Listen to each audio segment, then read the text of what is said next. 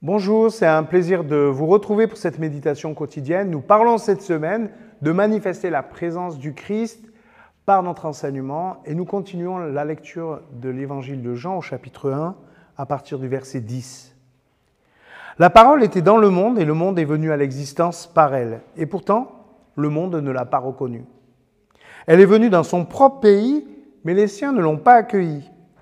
Cependant, à tous ceux qui l'ont reçue et qui croient en elle, elle a permis de devenir enfants de Dieu. Ils ne sont pas devenus enfants de Dieu par une naissance naturelle ou par une volonté humaine. C'est Dieu qui leur a donné une nouvelle vie. Oui, c'est une chose de le connaître, c'est autre chose de le reconnaître.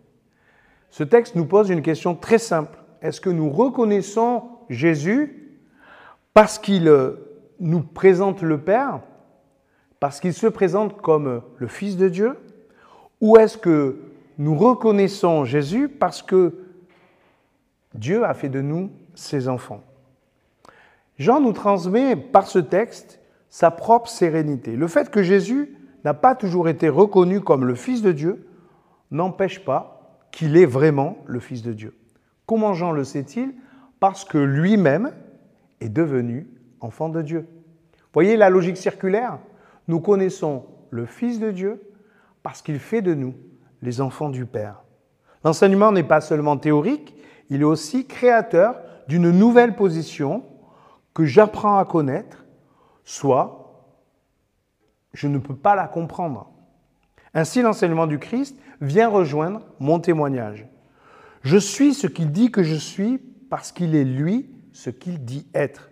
Autrement dit, il est le Fils de Dieu et il a fait de moi son frère. Nous ne pouvons que réagir quand il vient vers nous. Soit nous l'accueillons parce que nous le reconnaissons comme euh, celui qui fait de nous les enfants du Père, soit nous ne l'accueillons pas parce que nous ne comprenons rien à ce qu'il nous raconte. Nous ne pouvons plus nous replier sur nous-mêmes quand il nous révèle notre nouvelle identité d'enfant de Dieu. Jésus est la lumière qui nous éclaire. Il a plus de partager, il lui a plu de partager sa présence avec la nôtre. Que les églises et les disciples se lèvent donc pour manifester le Christ au monde.